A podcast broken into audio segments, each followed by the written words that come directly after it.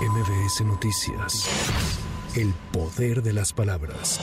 Luego de que ayer el Senado de Estados Unidos rechazó la iniciativa de ley de seguridad fronteriza, el presidente López Obrador reiteró que es una estrategia por las próximas elecciones presidenciales en ese país, ya que el Partido Republicano quiere tener la bandera antiinmigrante en su agenda política. Ayer ya se rechazó esa propuesta migratoria y la rechazaron porque son de esas cosas surrealistas los eh, republicanos. Era supuestamente la reforma más enérgica de los demócratas. Se habló hasta de cerrar la frontera y los republicanos la rechazan. ¿Cuál es la explicación? También para que todos entendamos y no nos preocupemos, no hay nada que temer. Es parte del tejemaneje de la política en tiempos electorales. La rechazaron porque quieren tener la bandera antimigrante en lo alto.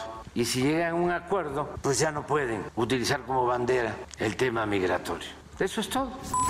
Además, el jefe del Ejecutivo Federal rechazó que la contaminación ambiental en Monterrey y su zona conurbada sea por la refinería de Cadereyta. Indicó que la contingencia se debe a muchas otras empresas de la zona. La contaminación en Monterrey, en la zona conurbada, que tiene que ver con la presencia de muchas empresas. Últimamente he estado viendo que se culpa a la refinería de Cadereyta se han hecho estudios, se puede probar. Un día vamos a invitar aquí al gerente de la refinería y a los responsables de Pemex para que expliquen cómo la refinería cuida el no afectar, el no violentar las normas, el apegarse a las normas que establecen las leyes. Y muy claramente se puede constatar que la contaminación tiene que ver con muchas otras empresas, nada más que se les ha hecho fácil echarle la culpa ¿no? a la refinería. Por eso es mejor aclarar, informar y vamos a hacer. El INEGI informó que en enero pasado el índice nacional de precios al consumidor tuvo una variación de 0.89% en su comparación mensual, por lo que la inflación general anual fue de 4.88%.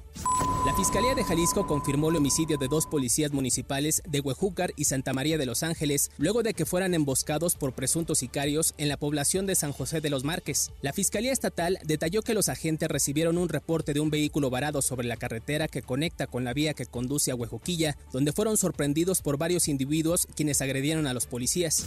El comité organizador de los Juegos Olímpicos de París 2024 presentó las medallas que se le entregarán a las y los atletas ganadores de dicha competencia. Cada presea de oro, plata y bronce llevan también un trozo de hierro original utilizado en la construcción de la Torre Eiffel en 1889. Con información de reporteros y corresponsales para MBS Noticias, Giro Montes MBS Noticias. El poder de las palabras.